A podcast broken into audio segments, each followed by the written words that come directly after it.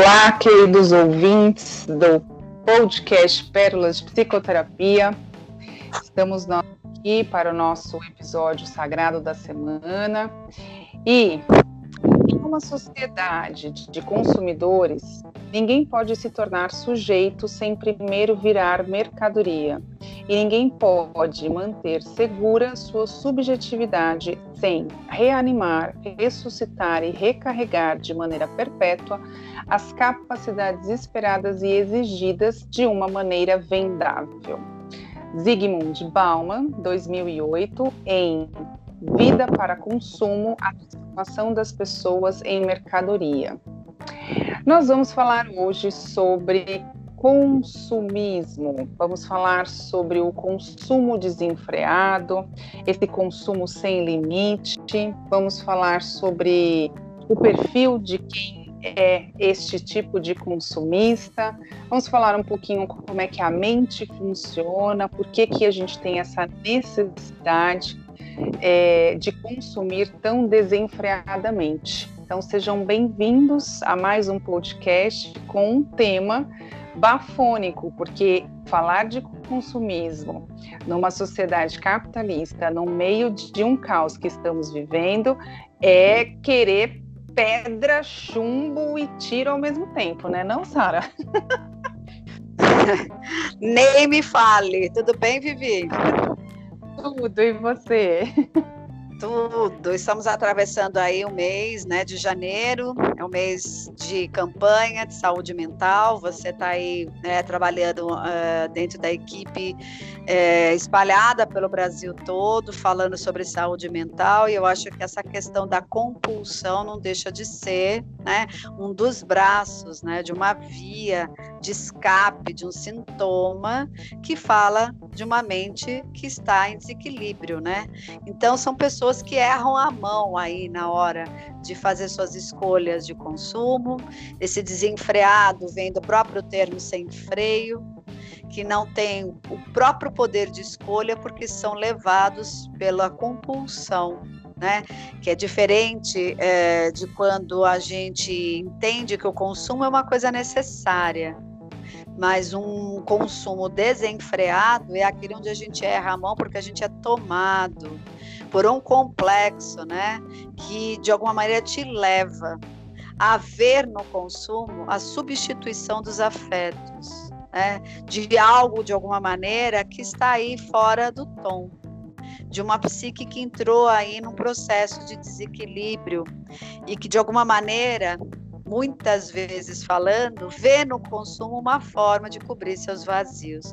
Então a pergunta é: o que estamos substituindo em nossos afetos quando fazemos escolha de compras para tentar sanar ou suprir isso que não está sendo atendido em nossa alma. O que acontece dentro de nós quando deixamos nos levar pelo impulso do consumo, porque por mais que a gente tente ser consciente, prometer para si mesmo que no mês que vem será diferente, que vamos acertar as contas, esse é o discurso de quem é o reincidente, né, daquele consumismo desenfreado, e que vamos manter o controle, né, faz com que essa pessoa sempre caia na repetição, sempre caia nesse mesmo buraco, né. É, o que que essa pessoa pode fazer para entrar no controle desse processo e abrir a sua consciência para aquilo que está acontecendo com ele. Nós vivemos num ambiente onde o estímulo e o apelo ao consumo, aquele consumo desenfreado, né, que nos convence a comprar o desnecessário, faz com que a gente perca um pouco o fio da meada, nos percamos né, de vista. E aí eu entro então com uma frase do Buda que diz: Precisamos descobrir em nós mesmos a capacidade de contentamento e a satisfação com a própria vida. Por quê? O indivíduo satisfeito é satisfeito até dormindo no chão. Mas o indivíduo insatisfeito é aquele indivíduo que vai ser insatisfeito até dormindo num palácio é um buraco sem fundo. Está preso numa ilusão de que cada vez que ele vai adquirir alguma coisa, ele vai ser mais feliz. Mas, na verdade, O buraco é tão fundo, tão fundo, Vivi, que ele nem tem consciência que está nesse lugar. Daí essas questões que prejudicam ele mesmo e como a gente vai falar ao decorrer da nossa gravação hoje, prejudicam a natureza, porque a natureza não sustenta mais. Ou seja, nosso planeta não sustenta mais o consumo desenfreado. Porque com essa velocidade onde consumimos o que não precisamos para mostrar para quem não conhecemos, está fazendo com que o planeta pague um preço caro. Você concorda com isso, Vivi? Sara, é, o consumismo ele está ficando um estilo de vida ultrapassado, né? É, porque ele prejudica não só quem está consumindo, mas também prejudica o mundo, o planeta, que é isso que você está falando. Se a gente pensa na questão, você tem dados aí, né? Que aí eu vou deixar essa informação para você, mas se a gente pensar é, no consumo voltado para a indústria da moda, por exemplo, é, olhe agora no seu guarda-roupa, se for possível, né, se você estiver em casa, é, ou se você estiver a caminho do trabalho, ou se exercitando, enfim, está nos ouvindo, pense, olhe o seu guarda-roupa de forma é, na mente, né? Vá até o seu guarda-roupa de forma mental e veja quantos litros de água, quantas árvores, né? Quantas é, é, matérias primas, matérias naturais existem na é, é, barrados, né, bloqueados literalmente no seu guarda-roupa, porque, é, por exemplo, uma, uma única peça de calça jeans existe lá. Eu não sei se você tem esse dado, Sara, porque agora eu, eu, eu, não lembro disso exatamente. Eu acabei não anotando aqui na, no meu roteirinho, né, para não esquecer. Mas uma única peça de calça jeans, ela consome tantos e tantos litros lá de água que esses litros de água seriam o suficiente para abastecer uma família, por exemplo, por um determinado tempo. Então, imaginem, né, é, caros ouvintes, uma única peça de roupa consumir um bem natural de, de tamanha maneira, né? É, e aí, o quanto a gente tem de peças de roupas que também fizeram esse mesmo trajeto. Então, a ideia, você falou no começo, né, que nós estamos substituindo é, coisas por coisas, né? Então, a gente substitui emoções, a gente substitui sentimentos, muitas vezes a gente substitui pessoas, né? É, eu, quando a gente fala isso, nós estamos falando de valores. Quais são os valores que você, caro ouvinte, por exemplo, está substituindo nas suas compras. É, eu nunca vou esquecer, Sara, quando é, teve no ano passado a reabertura dos shoppings, né, que causou aí tamanha confusão, né, na questão da economia, abre, não abre. E teve um shopping, a gente já até comentou sobre isso, mas eu vou comentar novamente um shopping lá em Santa Catarina, é, que na hora da reabertura tinha um monte de gente, todo mundo de álcool gel, de máscara, né? Mas assim, estava um aglomerado. E a gente estava, acho que, com quatro meses, com cinco meses de pandemia, né, de isolamento e tudo. Então, assim, tamanha a necessidade das pessoas de realmente é, substituírem as, as, suas frustrações, substituírem essas necessidades emocionais de terem ficado muito tempo em casa, em isolamento, sem o convívio social, né, com outras pessoas além da sua família e além da sua própria companhia. Eu olho e falo, não, eu mereço, porque eu estou frustrada, né? Porque eu já fiquei muito tempo aqui isolada e não comprei nada. Agora, o que, que foi essa substituição? O que, que quer dizer essa frustração? Porque assim, eu preciso entrar em contato com essa frustração, né? É, então, falar do consumismo, desse consumismo que você vai falar um pouquinho mais para frente, consciente, sustentável, é falar no mais ser e menos ter, porque a gente se baseia hoje, né, infelizmente, na questão de ter. Eu, vou, eu, eu me comparo ao outro por aquilo que eu tenho e não por aquilo que eu sou. E aí, quanto mais eu consumo, né? Por isso que eu comecei com a frase do Bauman. O Bauman, ele entendia muito nesse livro dele sobre vida para o consumo, ele entendia que as relações sociais, elas são baseadas no consumo. Então, isso quer dizer que o centro da nossa vida é o consumo. E vejam aqui, caros ouvintes, nós estamos, não estamos falando do capitalismo em si, porque o capitalismo é um fato, não tem muito para onde a gente correr né, área de fazer diferente. É uma coisa para realmente fazer é, girar a sobrevivência humana, para se ter realmente né, uma questão de lucratividade de certa forma, mas assim. O, o centro da vida ser o consumo e o consumismo determinar as relações, né? Então, para o Bauman, por exemplo, ele, o consumo ele não é só uma característica do indivíduo, mas sim um arranjo social, quase que manipulativo. E ele ainda foi bem educado para falar dessa, para pensar dessa forma, né? Para manter uma economia como fonte de sobrevivência da humanidade. E essa relação do consumo, ela muda todas as relações né, é, da, da sociedade, dessas relações sociais. É, ele entende que o consumo como parte do, da, da, do indivíduo, né, como determinante do indivíduo, ele organiza e estrutura a vida social das pessoas e ele acaba entendendo que o consumo transforma o consumidor em mercadoria. Então, a partir do momento que a gente é, que a gente se torna produto, eu também consumo mais. Então, você é. falou da moda, né, da vestimenta.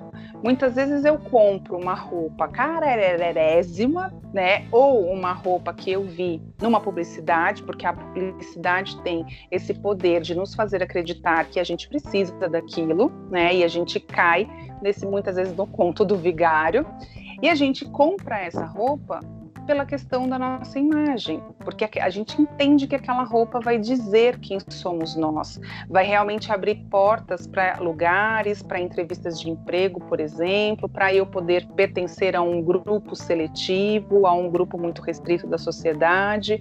Então, com relação à questão da moda, são esses informativos.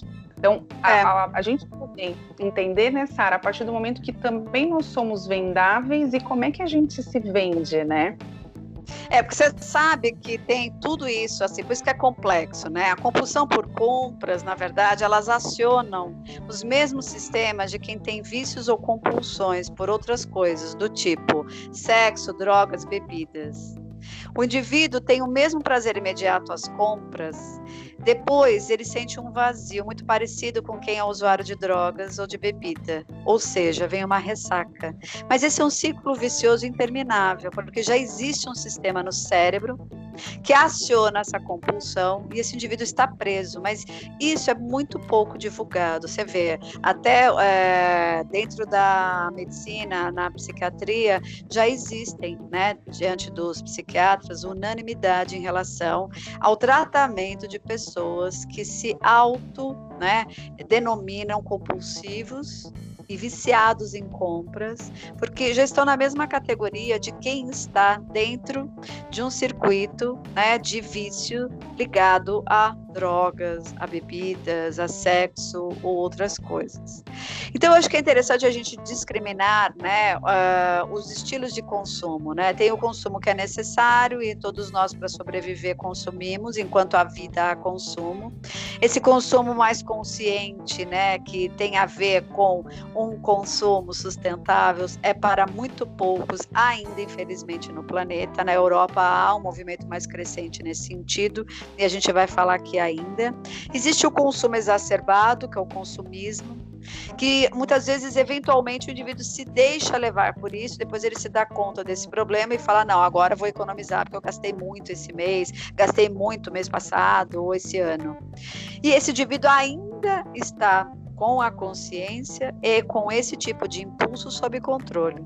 Agora, o que a gente Sim. acha que é mais grave e que merece uma atenção, e muitas pessoas estão nessa condição e negam ou não reconhecem, que é o descontrole por compras, ou seja, o indivíduo que é diagnosticado como compulsivo que merece uma atenção especial, porque é como se esse complexo que dota ele dessa ação incontrolável toma ele de tal maneira que ele não tem né, é, muitos recursos para frear é, essas impulsividades em relação a compras, compromete seriamente né, a tua condição financeira, ele perde a noção da realidade, né, dos recursos que ele dispõe para isso, e esse não dá nem para conversar sobre é, consumo sustentável, ele está num nível já tão comprometido né, de, e tão tomado pelo complexo, que ele só é como se fosse um escravo dessas impulsividades. E ele é o alvo fácil né, da internet, desses apelos é, de publicidade. Até tem um depoimento, estava estudando aqui,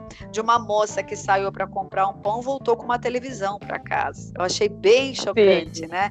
Porque isso é uma amostra, a ponta do iceberg de situações que muitas pessoas vivem e é como as famílias de um alcoolista, né? Que o alcoolista vai e, e, e mesmo o dependente químico, ele vai queimando todo o salário dele em bebida ou droga, né? O que, que é o consumista? Desenfreado por compulsões, a mesma coisa, ele vai afundando uma família. E tem uma estatística aqui que as mulheres, né, por mais que elas demorem a reconhecer que estão né, dentro dessa, dessa condição com complicada, comprometedora, os homens também, né? Tem uma estatística aqui dizendo quantos homens são levados também, muitas vezes, por esse tipo de descontrole, ao menor número, reconheçamos, né? Mas é, um, é uma situação mais delicada, porque eles levam muito mais tempo do que as mulheres para reconhecerem que estão né, dentro dessa condição aí, onde eles perderam né, o poder sobre a própria decisão. E aí, para denominar um pouco é, de uma maneira mais. É, se a gente puder nominar isso daqui, né, que a gente está falando de uma forma mais científica, né, o indivíduo compulsivo dentro da psiquiatria, ele é chamado com a compulsão ligada à oniomania. Ou seja, né, do grego onios significa algo que está à venda. Então, ele é um oniomaníaco quando ele está preso dentro de uma condição ao qual ele não responde pela própria vontade e é levado a comprar sem ter controle do que compra, com a consciência do que compra, para que compra. Ele só compra porque ele está preso no ciclo vicioso. E 3% dos brasileiros, oficialmente, há três anos atrás dessa pesquisa, até a gente estava conversando antes da gravação, e a gente tinha falado sobre isso, são 3% da população brasileira já são diagnosticadas com o mal da oniomania, que isso representa 6 milhões de pessoas né, é, no território nacional. Tem a questão da pandemia, que isso não foi mais é, avaliado, há a possibilidade disso ter aumentado, né, porque é, mais do que nunca a compulsão por compras pode estar suprindo uma demanda de uma angústia profunda em relação a tudo que vivemos. A facilidade das compras hoje por e-commerce também pode ser um fator que facilite né, essa compra desenfreada. Muita gente está doente e não sabe por aí, né? Então eles demoram para perceber que estão nessa condição. Nos Estados Unidos já existe, né, é, grupos de apoio para os oniomaníacos e já foi diagnosticado, também, né, comprovado que 6 a 8% dos americanos, só os que foram diagnosticados também estão em tratamento contra a compulsão por compras. Nos mesmos grupos de apoio que muitas vezes estão trabalhando os dependentes químicos e os viciados, né, em outros jogos e outros tipos de prática, porque a compulsão por compras é similar a isso. Existe um, um sistema cerebral, né, que de alguma maneira é, é acionado nos mesmos campos de um indivíduo que está preso aos vícios então essa dopamina, né, que o cérebro faz aí como recompensa por um ato, né, é muito parecido nesses neurotransmissores do prazer com o indivíduo que está preso a drogas e bebida. Então para a gente ver que é uma questão de saúde pública no sentido de saúde mental, E existe uma série de aspectos para a gente começar a levantar aqui, dentre eles esse que você gosta muito, que é a possibilidade de trabalhar isso dentro da psicologia, no autoconhecimento. Porque, na verdade, se a gente olhar para as compulsões, a gente já falou isso aqui sobre é, outros temas, é, as compulsões nada mais são do que é, movimentos compulsivos, um complexo que toma para cobrir buracos. Muitas vezes buracos sem fundo e que levam o indivíduo na mesma proporção a cometer atos compulsivos. Então, essa é uma questão muito delicada, ainda mais agora no Janeiro Branco, né, Vivi, que vocês todos estão aí em campanhas, né? É, o consumismo é um desses aspectos que sim deixa o indivíduo interditado e que merece uma atenção diante da saúde mental, você não acha? Sara, eu vou complementar algumas, algumas falas suas, né, no sentido do, da gente é, reforçar o perfil desse indivíduo, né? Quando você falou lá dos, dos esquemas de consumo, né? Então a gente tem lá o consumo necessário, que é o primário, o consumo exacerbado, que ah, eu pequei esse mês, exagerei, aí o mês que vem eu, eu economizo, aí eu volto a exagerar um pouquinho mais daqui dois, três meses, é ainda uma coisa que está no controle, como você falou. No descontrole, que é a compulsão de compra, a impulsividade e a obsessividade são do, duas, do, dois fatores, duas características muito fortes e presentes no perfil desse compulsor, né, da, da pessoa compulsiva. É, e aí dentro né, da, da, da, do sistema cerebral, como você bem falou, esse, é, esse sistema de recompensa que ele tem como responsável a dopamina, né, que você trouxe também, que é o neurotransmissor ou hormônio conhecido que é do prazer, é, ele, ele faz com que esse, esse indivíduo ele vá, ele pense somente no ato de poder realizar a satisfação dele em ter prazer, em sentir o alívio, né? Por isso que esse, é, os estudiosos, né, que olham, principalmente os psiquiatras, né, e os, os psicólogos também especialistas nessa área de, da mente do consumidor, né, desse consumismo, é, eles conseguem realmente desenhar esse perfil baseado pelo perfil de quem é é, adicto, né? De quem realmente tem ali essa questão, essa via para ir para as drogas, né? Então qualquer compulsão, como a gente já falou no episódio de compulsão, né, Sara, e você falou agora, ele está realmente relacionado a alguma falta, ele está relacionado a alguma carência, alguma defasagem. Então pense você aí, querido ouvinte, se você tem algum desse perfil, né, do consumo necessário, do consumo exacerbado, do, do descontrole por compras, porque o consumo, né, Sara? Esse consumismo desenfreado, na verdade, ele não é ainda olhado pelo mundo inteiro como uma questão de saúde mental, como uma questão de saúde pública, como você colocou. Assim como no âmbito da droga, né, especificamente, o cigarro e, e, e, a bebida, por exemplo, não é vista como uma droga realmente né, nociva, ela é tanto que ela recebe o nome de droga ilícita.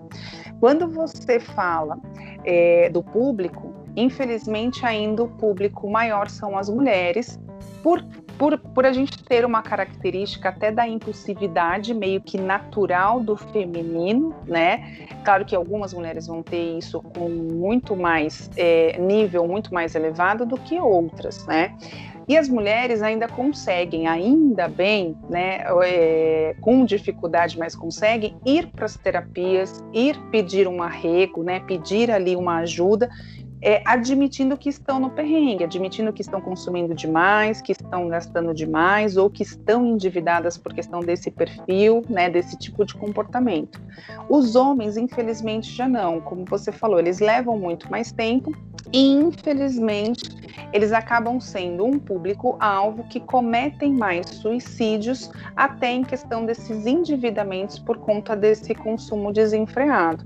Então, em casos, como você falou, em casos mais comprometedores, mais severos, é necessário restabelecer essa bioquímica, né, esse, é, é, é, essa esse rea, essa desorganização da dopamina, desse sistema de recompensa, com medicações. assim como o tratamento das drogas. Então, fazer essa produção da, da dopamina sem precisar ter esse recurso externo do consumo. Então, por exemplo, quando você, eu acredito que o ouvinte que está acompanhando aqui, que parou realmente para ouvir esse tema, chamou atenção no sentido de que assim, puxa, eu já fui em algum momento ao shopping ou eu já fiz alguma compra online e eu me senti mais tranquilo. Eu me senti mais recompensada, eu tive um certo prazer, né? Porque algo em mim foi sanado, algo em mim foi é, satisfeito, né? E aí, quando a gente olha para isso, a gente precisa pensar em, em que perfil que eu me encaixo aonde realmente eu não estou sabendo lidar com a minha frustração a ponto de eu ir para esse consumo, muitas vezes exagerado ou de repente um consumo desenfreado. Sara, você tem informações sobre a questão do consumo sustentável consciente, certo? Que aí a gente falou um pouquinho no começo, né, da, do planeta, de a gente cuidar do planeta, da gente também parar para pensar no impacto que esse nosso consumismo está gerando no planeta, que acaba sendo a nossa casa principal e a gente tem um retorno disso negativo para nós, né? Você, eu gostaria que você falasse um pouquinho disso nessa visão junguiana, que é onde você aborda mais né, os teus assuntos, e você tem uma explicação muito ótima para isso. É porque na, não é porque na, assim é, se a gente pensar e o Jung né como foi um ele foi brilhante no período que ele trouxe uma série de questões que são muito contemporâneas para a gente hoje, apesar de ter vivido no século passado, é, no início do século passado, algumas realidades já apontavam que hoje nós estamos no auge, né, dessas crises sociopolíticas, socioambientais, e de fato, hoje a gente vive uma crise socioambiental muito grande, né, aonde é, o consumo mais do que nunca deve ser bom para o planeta também para as pessoas e para uma economia mais justa. Então, além dessa questão individual, onde as pessoas passam por períodos onde elas podem estar doentes. Eu digo doença como desarranjo, né, como desorganização de um equilíbrio efetivo dentro da energia da psique. Então, como essas pessoas que entram na doença e fazem uso do consumo de uma forma irresponsável, muitas vezes é, é desconectado dele mesmo, a serviço de tantas coisas, entre elas o que você disse, essa questão social, essa questão pessoal de se sentir gratificado. Muita gente hoje, muitas e muitas, vivem vidas onde não estão felizes e não param para repensar a direção dessas vidas e encontram nas compulsões um meio de se sustentar, se equilibrar nos desequilíbrios que precisam ser vistos e, por não serem vistos, deixam com que a compulsão os tomem. E de alguma maneira isso vai prejudicando não só ele, a, aquilo que a gente estava tentando já ampliar, né? E eu acho que a pandemia trouxe de uma maneira bem eh, veemente, né? Tudo que de alguma maneira você faz repercute no todo e o todo vai repercutir em você. Então não tenha ilusão de que o seu consumo desenfreado vai ser um problema só seu e da sua conta bancária. Essa conta vai vir para você e seus descendentes que vão habitar o planeta, né, em breve. Então a gente está pensando na ideia também, né, do quanto uh, a sua a sua ideia de consumir deve ser responsável mais do que nunca. A gente precisa se comprometer com as heranças nefastas que o seu consumo vai gerar. Né? Então, antes de comprar os produtos, seria muito interessante que você que quer ter consciência do que está fazendo, pare para observar a história da manufatura daquele produto. Os QR codes que estão aí, mais do que nunca, vêm para isso, né? Eu recentemente me peguei muito viciada nessa questão do QR Code, né? Então, qualquer coisa eu já coloco lá o código de barras, muitos deles têm acesso sim ao seu celular e você tem ali, né, a história daquele produto, desde a origem, da colheita. Muitos deles ainda estão é, com poucas informações, sabe, Vivi, ainda mascarando muito a realidade, se ele é uhum. orgânico de fato, se não é, se ele passou por mãos de trabalhadores locais, ou se eles são cooperativas, ou se eles são realmente daquela indústria que mata toda uma condição social daquele lugar, tiram daquele lugar todos os recursos naturais, não devolvem nada né? E vendem uhum. né, para nós um produto mascarado na ideia de que ele é natural, de que ele é orgânico, de que ele vai fazer bem e de que ele teve que passar por cima de tantas famílias para poder chegar até as nossas mãos. Então é muito interessante entender a história do teu produto, saber da onde ele vem, os QR codes estão aí para isso, né? Se é uma empresa que cumpre com os direitos trabalhistas, quantas pessoas precisaram é, trabalhar para isso e se receberam bem para isso, né? Quem foi a pessoa que idealizou esse produto. É uma marca, quando diz que é sustentável, a gente tem que descobrir mesmo o caminho dessa produção, de qualquer maneira. Então, o consumo consciente para a gente não basta. A gente precisa ter um consumo, então, sustentável. E o que seria a ideia do consumo sustentável? A gente tem que sair desse modelo linear de produção e consumo. O que é o modelo linear de produção e consumo? O modelo linear, que é o antigo, é aquele que extrai, transforma o produto, o indivíduo consome, consome e depois descarta. E descarta fora. Só que mais do que nunca nós estamos descobrindo que o fora não existe. Assim como a gente havia falado antes da gravação, esse fora, eu jogo fora aquela embalagem, eu acho que eu joguei fora e que ela não mais vai repercutir nada na minha vida. Né? É a mesma coisa do aspecto psíquico, então, já que a gente pensa muito dentro de uma abordagem junguiana, ela vira sombra. O que é sombra dentro da mente é, psíquica numa abordagem junguiana? Né? Tudo aquilo que a minha consciência não vê, não toca, né? está dentro de mim. Não adianta você dizer que o fato de você não pensar numa coisa não significa que essa coisa não está em você. A mesma coisa em relação ao lixo. O planeta, né, recebe esse lixo, o indivíduo acha que aquilo é o fora que vai ser jogado e não vai repercutir em nada. Só que esses detritos, esses resíduos viram a sombra coletiva do planeta, que não consciente né, das suas escolhas e da maneira como trata o produto que, que consome, joga de volta para o planeta, no lugar onde ele mesmo mora, esses detritos que de alguma maneira vão voltar e vão voltar como? Como falta de recursos naturais, como falta de água, como falta né, de energia, com uma série de problemas. Então a proposta é ir para uma economia circular, que é o que nós estamos despertando hoje. qual a diferença? A economia circular propõe a possibilidade de reutilização dos recursos de uma forma mais contínua. Ou seja, ele pensa no redesenho do produto, a maneira como você se serve desse produto. Então, nós temos um erro de design dos nossos lixos. Né? É, na natureza, os resíduos dela mesma são absorvidos pela própria natureza. Então, o que, que acontece? A própria natureza, ao produzir alguma coisa, ela sabe como reabsorver aquela coisa. De novo, ela é mestre em nos ensinar como nós devemos ser.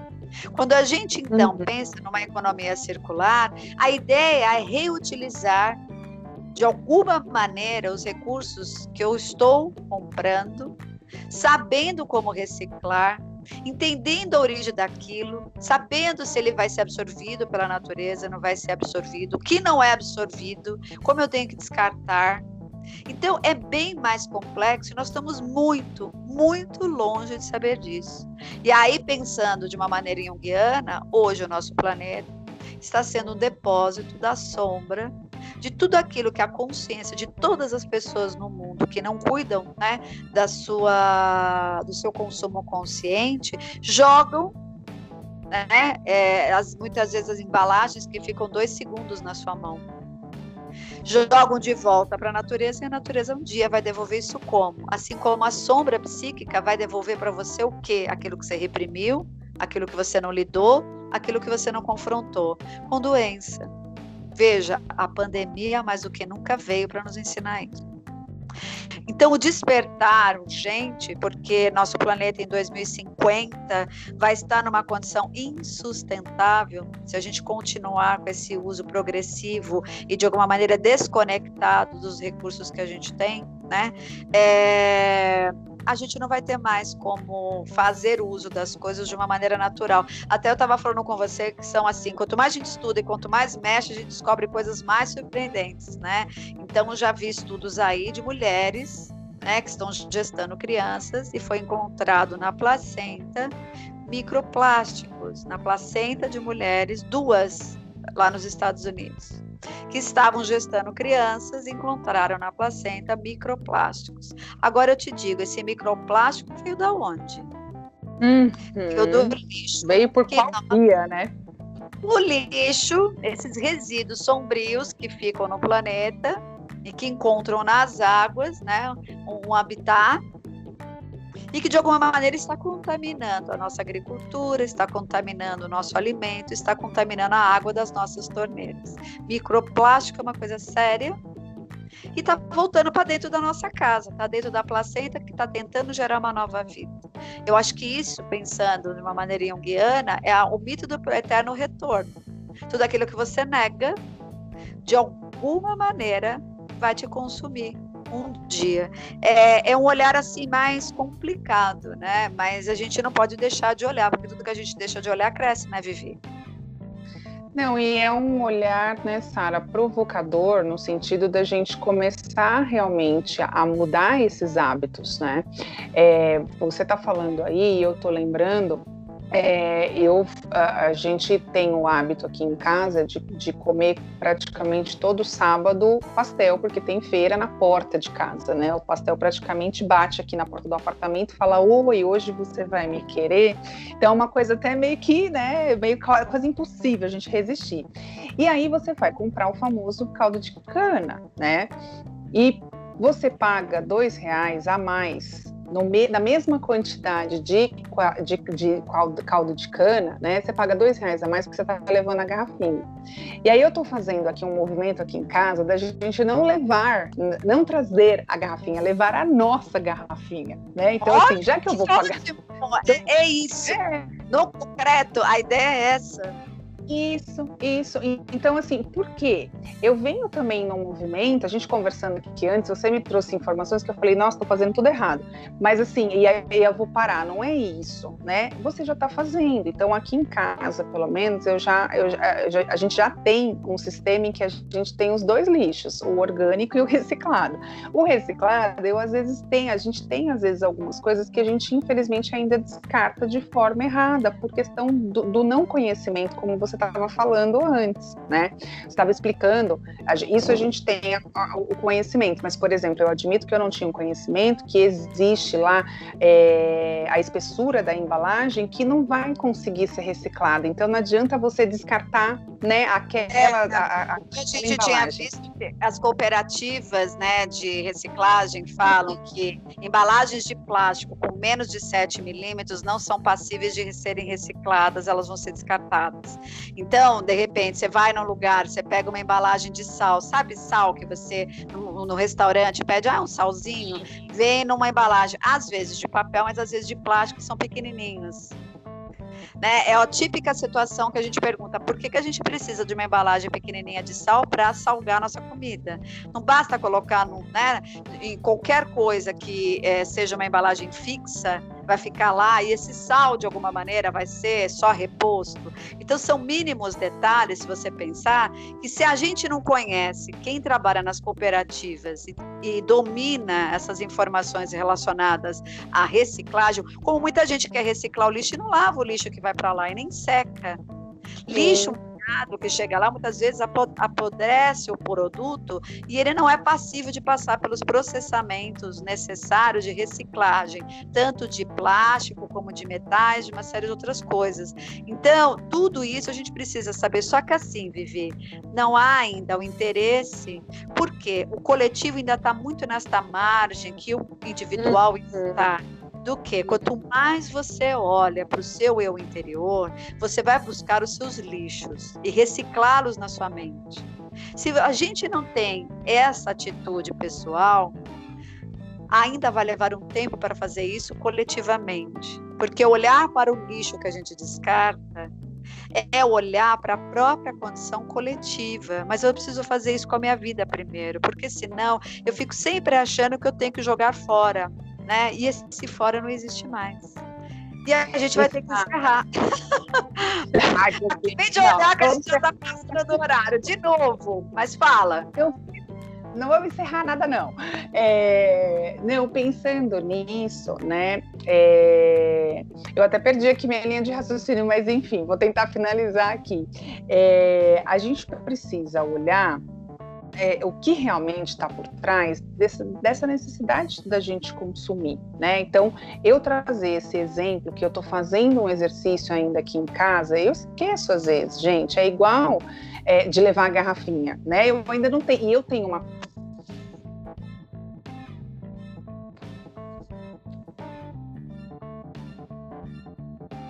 Então, eu ainda não defini a garrafa que vai ser o caldo de cana, né? Mas assim, quando eu chego, por exemplo, na feira e eu falo, ai Deus, eu não trouxe a garrafinha, eu tenho uma dor no coração.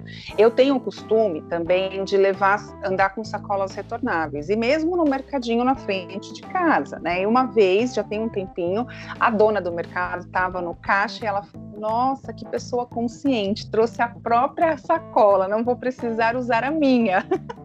Aí eu... Como se você fosse um ET, né? Porque provavelmente ela não deve ver muitas pessoas fazendo o mesmo. Sim, que loucura. Não, não vê, pelo menos eu tenho o costume de estar sempre ali, até porque eu, é, é, na rua de casa, então eu ando com o cachorro, né? Então eu estou vendo ali também o movimento do mercado. É, não tem ninguém, são raras, assim, raríssimas. Eu acho que só eu mesmo acabo, né? Não querendo me engrandecer, mas só eu acabo levando lá. E tem vezes, gente, que na correria eu acabo esquecendo a sacola. Aí quando chega lá, eu brinco. Quando ela tá, eu brinco. Eu falo, ah, eu, hoje eu não tô sendo é, a, a, a, consumi a, o consumidor consciente, porque eu não trouxe a sacolinha, vou ter que usar a sua, né? Mas assim, é, aí a gente tenta reaproveitar de alguma forma essa sacola né? Embora é, eu tenha feito também alguns, algumas pesquisas e alguns processos de substituir. Então, o saquinho que a gente recolhe as coisas do, do cachorro, você tem já um saquinho próprio que ele vai decompor lá na, na, natureza. Então, onde que eu acho esse saquinho? E aí lembrei o raciocínio, gente, deixa eu só finalizar rápido. Por que, que a gente não faz esse caminho, né, Sara? Porque implica num processo que é moroso para nós. Então, assim, quando eu olho para mim, eu tenho que entrar em contato com os meus lixos, eu tenho que entrar em contato com os meus buracos. Lavar lá o potinho de leite condensado, lavar a caixinha de, de leite normal, né, ou a, o saquinho lá de molho de tomate, requer um esforço e eu não estou disposta ainda a ter esse esforço. Então, por isso que a gente ainda está em passos lentos, mas existe um movimento sendo feito pequenininho, mas ainda com certeza a gente vai conseguir ter aí um movimento cada vez maior, né, Sara, dessas pessoas mais é, conscientes dos seus próprios consumos e principalmente pensando na consciência das suas emoções e do seu interno. É isso, é. gente. A Sara me bate hoje.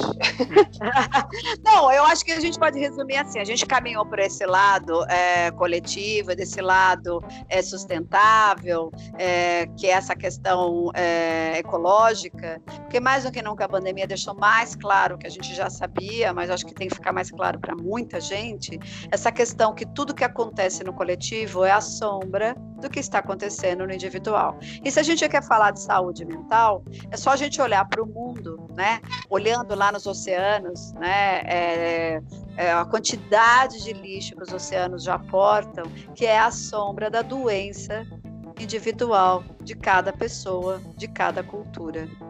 Tem muito para falar sobre isso. Acho que a gente vai deixar, vai deixando mesmo essas aparas para depois voltar com temas diferentes para falar um pouco é, de novo sobre isso. Mas a gente espera ter levado um pouquinho de reflexão, porque esse esse lugar de saúde mental tem a ver também com a saúde coletiva.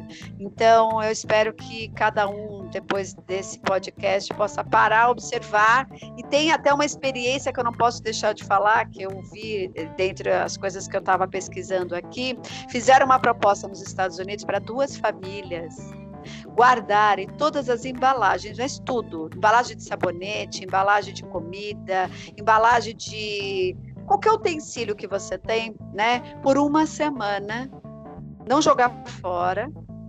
E depois um fotógrafo foi na casa dessas duas pessoas e tiraram uma foto, organizaram isso de uma maneira lá artística, para que essas pessoas tomassem conta de quantas coisas eles iam descartar na natureza, de uma maneira consciente ou não. Se você visse as fotos, pena que o podcast não tem imagens, né?